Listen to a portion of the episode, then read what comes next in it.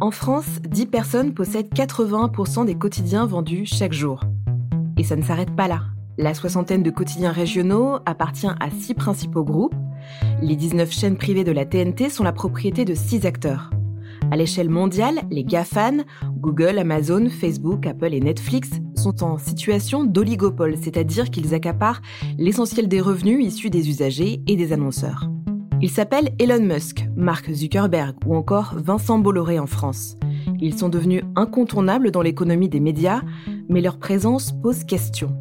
Quand les médias sont détenus par une poignée d'acteurs, comment garantir la pluralité d'opinion Comment faire en sorte que la presse soit financée tout en gardant sa liberté d'informer? Est-ce que les GAFAN changent la donne? Pour y répondre, Julia Cagé, elle est professeure d'économie à Sciences Po. Elle a écrit en 2021 avec Benoît Huet L'information est un bien public, refonder la propriété des médias. Face à elle, Nassim, étudiant en double diplôme, école de commerce et droit. Je suis Clara Bayot, bienvenue dans Génération Éco, un podcast du Cercle des économistes. Pour commencer, Nassim, quelle est votre consommation des médias? Ma consommation des médias, je dirais qu'elle est séparée en deux grandes catégories. D'une part, les médias traditionnels, donc tout ce qui est presse écrite, je pense notamment au Monde, les Échos, le Figaro, The Economist. Puis d'un autre côté, tout ce qui est voilà les nouveaux médias, la nouvelle génération, et cela on les trouve essentiellement sur les réseaux sociaux. Et vers euh, le quoi vous allez plus naturellement? Bah, Je vais plus naturellement vers les nouveaux médias parce qu'ils sont plus faciles d'accès, le format est différent. Les médias traditionnels sont alors peut-être plus rigoureux, ils sont effectivement essentiels et ils sont pas forcément substituables aux nouveaux médias. Mais je me dirige souvent vers les médias sur les réseaux sociaux parce que le format est agréable à regarder, il y a beaucoup de vidéos, beaucoup d'interventions, de débats, etc. Donc c'est bien différent et c'est super intéressant. Est-ce que vous diriez que vous avez confiance de manière générale dans les médias? Confiance, je pense oui. Après, tout dépend des médias. On parle notamment de la prolifération des fake news. Il y a plein de médias qui sont euh, dignes de confiance. Je pense notamment à la presse écrite, voilà, que j'ai déjà évoqué. Sur les réseaux sociaux, il y a une propension plus grande à la fake news vu qu'il y a moins de contrôle. Donc, il faut rester vigilant. Et si je vous dis concentration des médias, euh, vous pensez à quoi? Concentration des médias, euh, je pense à un danger. On parle de concentration, la concentration, on sait que comme sur tous les marchés, c'est assez dangereux. Je pense à l'uniformisation de l'information, je pense euh, à l'influence d'une petite poignée d'hommes sur l'information de manière générale. Julia Cagé, qu'est-ce que ça vous inspire ce témoignage? Alors vous n'êtes pas du tout représentatif de l'ensemble des Français et des comportements de consommation de, l'information sans doute beaucoup plus de votre tranche d'âge à niveau d'éducation donnée. C'est-à-dire qu'on a un double problème aujourd'hui. On a un grand problème de méfiance dans les médias. Donc vous faites plutôt confiance aux médias. Et derrière, on a aussi un problème de sous-consommation, entre guillemets, des médias traditionnels. C'est-à-dire qu'on va avoir des gens qui passent de plus en plus de temps peut-être sur les réseaux sociaux, mais beaucoup moins. Vous avez cité, je crois, les échos, le Figaro, le Monde, qui sur le long terme ont plutôt vu quand même leur lectorat s'effriter parce que notamment les plus jeunes se détournent de ces médias traditionnels. De ce point de vue-là, c'est intéressant de voir qu'au moins il y a des raisons d'être optimiste et encore un certain nombre de personnes qui lisent ces journaux. Si je peux poser une question moi-même, vous citez Le Monde, Le Figaro, Les Échos, etc. Est-ce que c'est des médias que vous consommez gratuitement? C'est-à-dire, est-ce que vous consommez la partie de ces médias qui n'est pas derrière un mur payant? Ou est-ce que vous consommez que la partie de ces médias qui est mis en ligne euh, gratuitement? Non, non, j'ai pris des abonnements. J'ai également accès avec mon école. Mais oui, c'est vrai que voilà, c'est pas forcément donné à tout le monde d'avoir accès à une information comme celle-ci. Et si on parle de concentration des médias, est-ce que vous pouvez nous expliquer ce que c'est la concentration des médias? La concentration des médias, c'est que si vous prenez aujourd'hui les grands médias d'information, à la fois euh, la presse quotidienne nationale, la presse quotidienne régionale, la presse hebdomadaire nationale ou les chaînes de télévision et de radio privées, elles sont détenues par un tout petit nombre d'acteurs. Et ça, ça pose un gros problème qui est un problème de pluralisme de l'information. Pourquoi on veut limiter la concentration dans, dans le secteur des médias? Dans plein d'autres secteurs, d'un pur point de vue économique, on veut limiter la concentration parce qu'on sait que quand il y a des concentration des ententes, ça va poser un problème du côté du prix sur le marché pour les consommateurs. La problématique du côté des médias, elle est encore plus particulière. Il n'y a pas simplement une question de prix, il y a vraiment une question de pluralisme d'opinion. C'est-à-dire que vous voulez que potentiellement un citoyen puisse avoir sur chaque sujet accès à euh, l'ensemble des opinions possibles. Sauf que si vous avez un tout petit nombre d'actionnaires et des actionnaires qui parfois interviennent dans le contenu des médias, et c'est le cas aujourd'hui hein, avec quelqu'un comme Vincent Bolloré, des actionnaires qui imposent aux journalistes une ligne éditoriale, le fait d'avoir une grande concentration, bah, ça veut dire qu'en fait, ça va réduire le pluralisme de l'information pour les citoyens. Les citoyens vont être moins bien informés et parfois même les médias vont être utilisés à des fins d'influence politique dans le Vous parlez de Vincent Bolloré. Est-ce que la situation est particulière en France? Non, la situation n'est pas particulière à la France. Souvent, quand on présente Vincent Bolloré et la manière de l'introduire pour des lecteurs qui sont pas français, c'est de dire It's the French Rupert Murdoch, le cadre d'école, celui qui a été le plus utilisé historiquement, parce qu'aussi c'est le premier vraiment à avoir créé une chaîne d'information en continu mise au service d'une idéologie. C'est Rupert Murdoch aux États-Unis, notamment avec Fox News, mais aussi un certain nombre de titres, en particulier dans la presse écrite. Malheureusement, c'est pas spécifique à la France. Je pourrais vous citer un autre exemple au niveau européen, qui est celui de Silvio Berlusconi qui est vraiment l'exemple typique du mélange des genres entre euh, médias, je ne vais pas dire information, je vais dire entre médias et politique.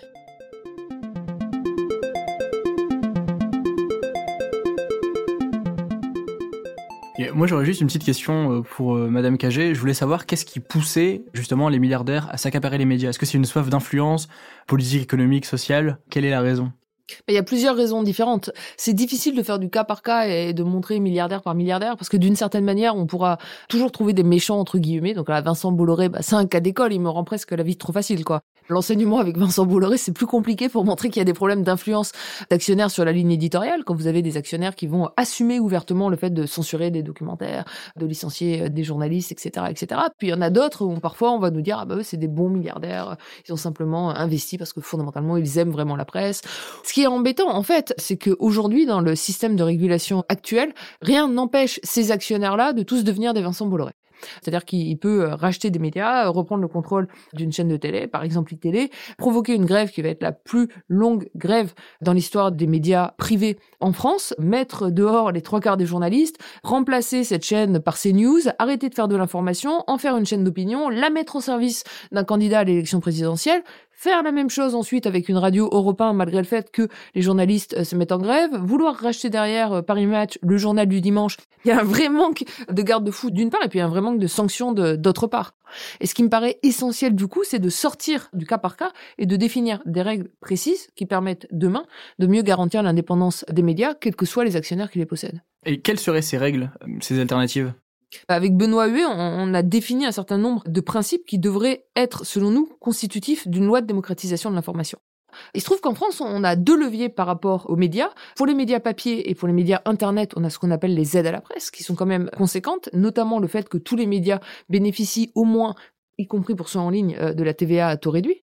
Pour la presse papier, il y a aussi des aides postales qui sont extrêmement conséquentes et tout un autre ensemble d'aides à la presse. Et puis pour les médias audiovisuels, bah, il faut savoir quand même que si vous regardez euh, CNews, mais si vous regardez TF1, M6, etc., c'est parce qu'on a donné à ce qu'on appelle des éditeurs, on leur a donné le droit d'utiliser à titre gracieux des fréquences hertziennes.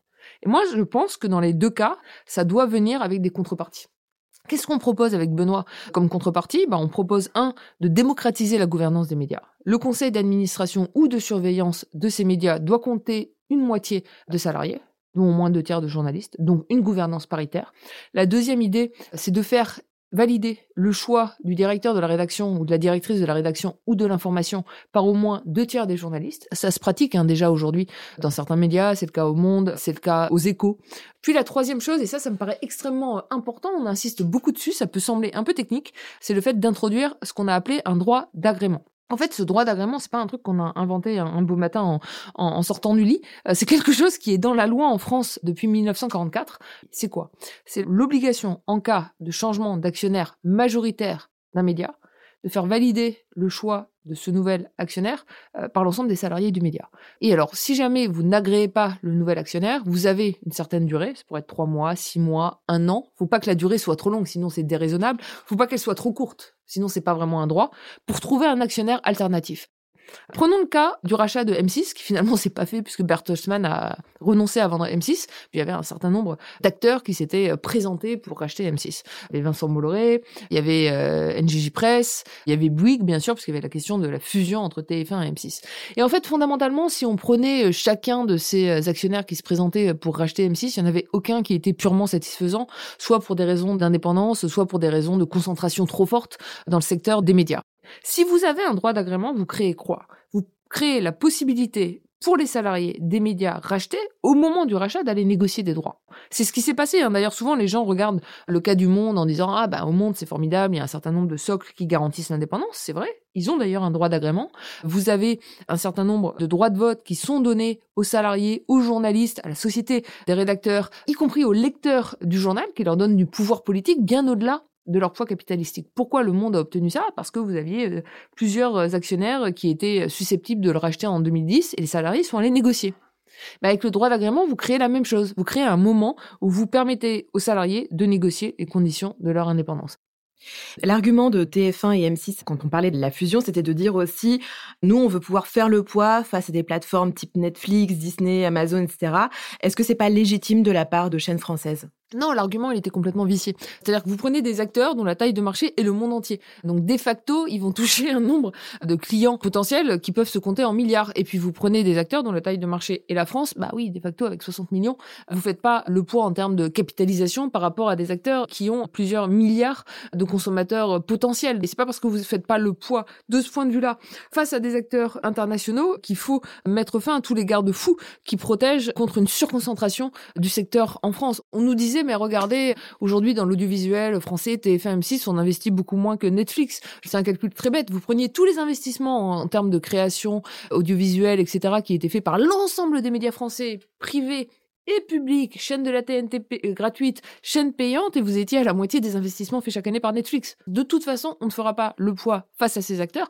Pourquoi? Parce que ces acteurs n'agissent pas sur le même marché. Par contre, ce qu'il faut entendre, c'est que ces acteurs-là, il faut qu'on les régule et qu'on les régule pas aujourd'hui et que quand Netflix arrive en France, on peut pas dire ah bah il y a Netflix, regardez, c'est tant de capitalisation, M6 fait pas le poids. Non, il faut prendre Netflix sur le marché français et lui imposer les mêmes règles, parce que sinon, pour le coup, la concurrence est complètement faussée. Mais je pense que ce qu'il faut aujourd'hui, c'est être beaucoup plus fort et beaucoup plus droit dans ses bottes dans la nécessité de réguler ces GAFA, y compris en Europe. Et je pense que la bonne régulation se fera au niveau européen et pas au niveau national. Mais au niveau national, pour commencer, si la régulation se fait pas au niveau européen, et par contre, il faut pas s'en servir comme argument pour venir détricoter tout le peu de régulation qu'on a aujourd'hui dans l'Hexagone. Nassim, est-ce que vous, vous avez l'impression que des plateformes comme Netflix, Disney+, Amazon, ça capte énormément de la consommation des médias de votre génération? Ah mais c'est certain. Netflix, aujourd'hui, euh, ça accapare euh, d'immenses parts de marché. C'est aussi une grande source de financement pour des films. C'est des modes de création. Mais il y a, effectivement un oligopole qui s'est formé, notamment dans le marché du streaming. Et est-ce que euh, ces, ces GAFA, donc Google, on le rappelle, hein, Google, Apple, Facebook, Amazon, Netflix, posent eux aussi le même problème de pluralisme des médias à l'échelle mondiale oui, ça pose énormément de problèmes. Hein. Il y a le problème de pluralisme de l'information. Alors même, vous allez me dire, Disney, Netflix, etc., fait pas beaucoup d'informations, mais quand même, ils font par exemple du documentaire. Puis il y a quand même toute la question de la régulation des réseaux sociaux. Quand vous voyez aujourd'hui que la décision d'avoir ou non Donald Trump sur Facebook, sur WhatsApp, c'est de la responsabilité d'un seul homme, bah ça pose un vrai problème de légitimité démocratique. C'est comment sur ces réseaux sociaux qui aujourd'hui ont une telle influence, on prend des décisions justement pour définir. Et tout ça, on ne sait pas le réguler aujourd'hui. Régulé. On essaie de développer un peu la transparence sur les algorithmes, on l'a très peu développé. Et bien sûr que toutes ces questions se posent. C'est des questions qui sont difficiles à résoudre, mais malheureusement, c'est quand même les enjeux qu'on a aujourd'hui. C'est Facebook qui va négocier euh, en direct avec un certain nombre de médias euh, dans tous les pays du monde le fait de faire du fact-checking qui va rémunérer les médias pour faire du fact-checking et qui ensuite va décider de manière non transparente les pénalités à appliquer aux comptes qui diffuseraient des fausses informations. Et quand il y a une fausse information, ils vont appliquer des règles pour la rendre plus ou moins visible, plus ou moins virale. Enfin, je veux dire, dans un monde qui serait fonctionnel, étant donné l'importance de ce réseau social dans le débat démocratique, en fait, ces règles, elles devraient être publiques. On devrait nous dire ça fonctionne de telle, telle, telle manière. Et non seulement elles devraient être publiques, mais elles devraient être débattues démocratiquement et pas laissées simplement entre les mains d'une entreprise dont la gouvernance, pour le coup, est loin d'être démocratique.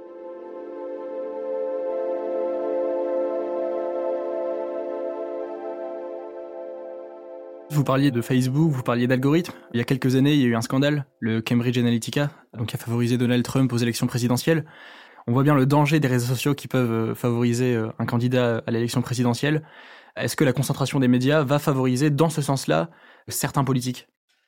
On a eu des phénomènes comme ça. Juste sur, sur Cambridge Analytica, ça a favorisé Trump. Avant, ça avait quand même favorisé le Brexit. Et ça pose aussi la question de l'utilisation et de la protection de l'utilisation des données personnelles. Hein. Parce qu'en fait, c'est quoi le scandale Cambridge Analytica? C'est le fait d'utiliser des données personnelles pour aller micro-cibler des électeurs susceptibles de basculer dans un cas et dans l'autre. Et ça pose aussi la question du coût des publicités politiques sur les réseaux sociaux. Aujourd'hui, on encadre en France les publicités politiques. Vous n'avez pas le droit d'acheter un spot de pub sur M6 pour dire votez pour moi. C'est encadré. C'est pas encadré sur les réseaux sociaux. Pourquoi on mettrait pas des règles pour dire on fait ou pas de la publicité politique? C'est encore une fois de la décision des propriétaires de ces réseaux sociaux. Comme citoyens, on doit collectivement décider si oui ou non ça nous paraît une bonne forme de communication politique d'avoir de la publicité politique sur les réseaux sociaux et on doit collectivement décider, je pense au niveau pour le coup de chaque pays, si on veut l'autoriser ou l'interdire. Ensuite, la concentration des médias qui favorise telle ou telle politique, bah on l'a vu très bien. Hein. Je vais commencer par le cas des États-Unis avec le cas de Fox News. Vous avez un certain nombre d'articles en économie qui ont étudié l'impact de Fox News sur le vote républicain aux États-Unis. Et ce qu'ont montré de Lavinia, Kaplan et d'autres ensuite, c'est que Fox News, pour le coup, a permis de faire basculer un certain nombre de votes en faveur du candidat républicain. L'élection de 2000 euh, avec Bush, c'est une élection extrêmement serrée. On a attendu euh, des semaines pour avoir les résultats. Ça, on a recompté en, en, Floride. Donc on voit là l'impact direct du média. Ce qui est intéressant, c'est de comprendre pourquoi. Et pourquoi? C'est parce que quand Fox est introduit par Rupert Murdoch, il dit je crée une chaîne d'information en continu qui va être juste et équilibrée. Une chaîne d'information qui est là pour vous informer. Il dit pas le biais politique. Aujourd'hui, vous allez aux États-Unis, vous allumez Fox News, c'est un choix. Je veux dire, le fait de regarder Fox News versus CNN, ça nous dit quand même un truc de vos préférences politiques.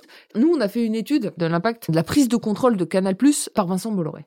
On a pris euh, tous les programmes diffusés à la radio et à la télévision en France entre 2000 et 2022. On a classifié les invités politiquement et puis on, on a essayé de voir si les chaînes étaient plutôt en termes de temps de parole donné à chaque invité, des chaînes marquées à droite et des chaînes marquées plus à gauche, ou des chaînes complètement équilibrées. On le fait sur 22 ans. Qu'est-ce qu'on constate Et ce qui est assez intéressant, c'est que iTélé, avant son rachat, la prise de contrôle par Vincent Bolloré, donc si vous le comparez au reste du paysage audiovisuel en France, on voit plutôt que c'est un peu plus à gauche que le reste du paysage audiovisuel en France.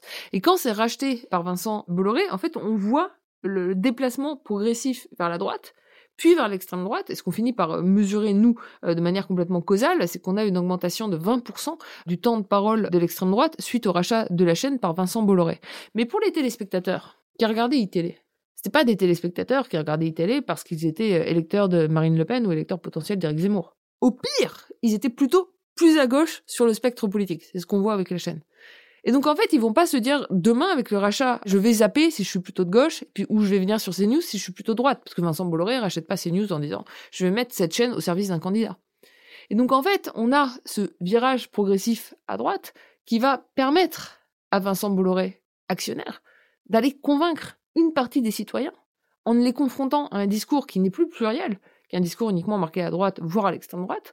On a vraiment un manque de pluralisme en termes de représentation de la diversité des opinions, et c'est ça qui permet justement d'utiliser le média afin de faire basculer l'opinion d'un certain nombre de, de citoyens. Mais est-ce qu'il existe des solutions pour lutter contre ce pluralisme? Est-ce qu'il faudrait limiter par exemple le temps de parole de certaines personnes qui sont trop catégorisées politiquement? Non, mais en fait, on a déjà un certain nombre de règles qui encadrent le, pluralisme, notamment pour la télé et la radio. C'est simplement que ces règles, elles sont complètement euh, insuffisantes. Par exemple, c'est un temps de parole qui, hors période électorale, est, calculé euh, sur longue période. Et c'est-à-dire que vous allez euh, mettre exactement le même poids au temps de parole de quelqu'un qui va parler entre 18h et 20h que de quelqu'un qui va parler entre 3 et 4h du matin. Donc il y avait cette stratégie qui a été beaucoup utilisée par CNews, d'ailleurs pas uniquement. LCI s'est aussi fait attraper là-dessus, qui était de rediffuser par exemple des meetings des Verts 5, 6, 7, 8, 9 fois pendant la nuit pour rattraper le, retard de temps de parole. Donc on voit, même quand on a des règles, elles peuvent être détournées, et elles sont quand même pas mal détournées, ça c'est le premier truc. Le deuxième truc est plus fondamental, et il est compliqué. On a aujourd'hui une régulation du temps de parole qui ne porte que sur les personnalités politiques. C'est-à-dire que euh, sur, alors soit c'est des dirigeants membres de partis, soit c'est euh, des élus, soit c'est des anciens élus. Ça ne porte que sur des personnalités politiques. Éric Zemmour, jusqu'en septembre 2021, n'était pas comptabilisé dans les règles en termes de pluralisme sur CNews il était vu comme un éditorialiste. Et en fait, ce qu'on s'aperçoit sur des chaînes d'information en continu, et notamment sur CNews, c'est qu'ils vont faire de moins en moins de programmes d'information, où ils invitent des personnalités politiques, et de plus en plus de programmes, qui sont des programmes que moi je qualifierais euh, d'opinion, où ils invitent des éditorialistes. Et c'est ça qui leur permet, en fait, aujourd'hui, de pas du tout respecter les règles en termes de pluralisme, puisqu'en fait, ils vont faire de la politique avec des éditorialistes. Et moi, je pense qu'aujourd'hui, c'est de la responsabilité de l'ARCOM de redéfinir les règles afin de prendre en compte le temps de parole de ces éditorialistes. Pour revenir à pourquoi les, milliardaires s'intéressent aux médias, récemment dans l'actualité, on a eu Elon Musk qui a racheté euh, Twitter. Pourquoi? Comprendre Elon Musk, c'est extrêmement compliqué. Enfin déjà, pour deux raisons. La première, il faut quand même la rappeler, il l'a racheté parce que on le lui a permis et parce qu'il peut le racheter.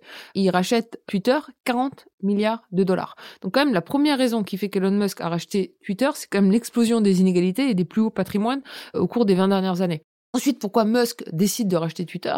Musk, c'est quand même, il y en a qui le voient comme un génie, c'est quand même un dangereux libertarien. C'est quelqu'un qui a beaucoup financé, y compris la vie politique euh, états-unienne, qui a des opinions très fortes. C'est les plus anti-État des anti-États. Il pense que l'État est complètement inefficace et que si le monde pouvait être entièrement régulé par des milliardaires comme eux, tout irait beaucoup mieux. Donc, il rachète quand même aussi Twitter au service de sa propagande et de son idéologie politique. alors lui, se cache derrière l'idée de liberté d'expression et justement de dire ah c'est injuste, on a interdit Donald Trump, etc. Je vais refaire de Twitter une vraie plateforme de liberté d'expression. De ce que j'ai pu lire par exemple, c'est que depuis le rachat par Twitter d'Elon Musk, c'est pas une explosion de la liberté d'expression qu'on a vu, mais plutôt une explosion des discours de haine, de comptes qui avaient été euh, supprimés parce que c'était des comptes qui diffusaient des fausses informations qui ont été rétablies. C'est quelqu'un qui a l'argent de racheter euh, l'un des plus gros réseaux sociaux pour le mettre au service d'une idéologie. Et ça montre à quel point aujourd'hui, quand même, le degré d'inégalité économique qu'on a atteint pose de vrais problèmes en termes de, force des inégalités politiques. On se souvient euh, du premier tweet qu'avait bah, tweeté euh, Elon Musk, c'était The Bird is Freed, l'oiseau est libéré. Je sais quelques mois plus tard, euh, c'était le commissaire européen Thierry Breton qui avait expliqué que l'oiseau allait voler, certes, mais euh, dans le sens du droit européen. Est-ce que les nouvelles règles européennes, vous avez parlé du euh, Digital Service Act, vont dans le sens d'une régulation des réseaux comme Twitter? Ça va dans la bonne direction. On n'avait rien fait jusqu'à jusqu'à présent, donc j'applaudis plutôt le DSA et le DMA. Est-ce que ça va assez loin? Je suis pas sûre, mais bon, déjà applaudissons ce qui va dans la bonne direction avant de le, de le critiquer immédiatement.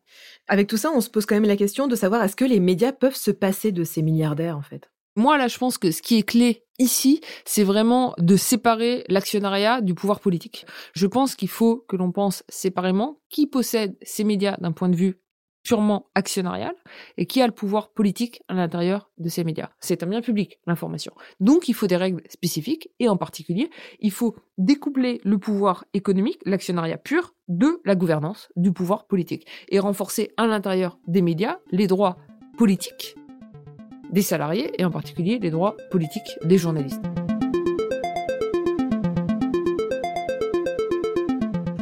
Nassim, après tout ce qu'on a dit, quelle est votre vision, vous, de l'avenir des médias? Alors, bah, on a fait le constat euh, que le paysage aujourd'hui était très compliqué, très difficile. Je pense que pour l'avenir, ce qu'il va falloir mettre en place, c'est peut-être renforcer euh, les réglementations, notamment au niveau européen. C'est ce qui est en train d'être fait, mais c'est ce qu'il faut approfondir. Donc voilà, donc je pense que le paysage audiovisuel aujourd'hui est en danger, mais l'avenir des médias ne sera que plus optimiste si on arrive à mettre en place euh, ce genre de régulation et qu'on prend les choses en main. Vous venez d'écouter un épisode de Génération Éco qui accueillait Julia Cagé, professeure d'économie à Sciences Po, et Nassim, étudiant en double diplôme, école de commerce et droit. Merci à eux pour leur participation. Génération Éco est un podcast du Cercle des économistes produit par Louis Créative, l'agence de création de contenu de Louis Média. Je suis Clara Bayot, j'ai animé cet épisode, Alix Lachivet en a fait la réalisation et le mix sur une musique de Mélodie Loret. La production est supervisée par Héloïse Normand.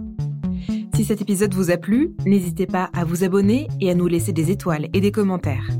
J'ai hâte de vous retrouver dans 15 jours pour un nouvel épisode. En attendant, vous pouvez écouter Génération Echo sur toutes les plateformes. Et si vous avez envie d'aller plus loin pour comprendre l'économie, rendez-vous sur le site du Cercle des économistes, le cercledeséconomistes.fr. À très bientôt.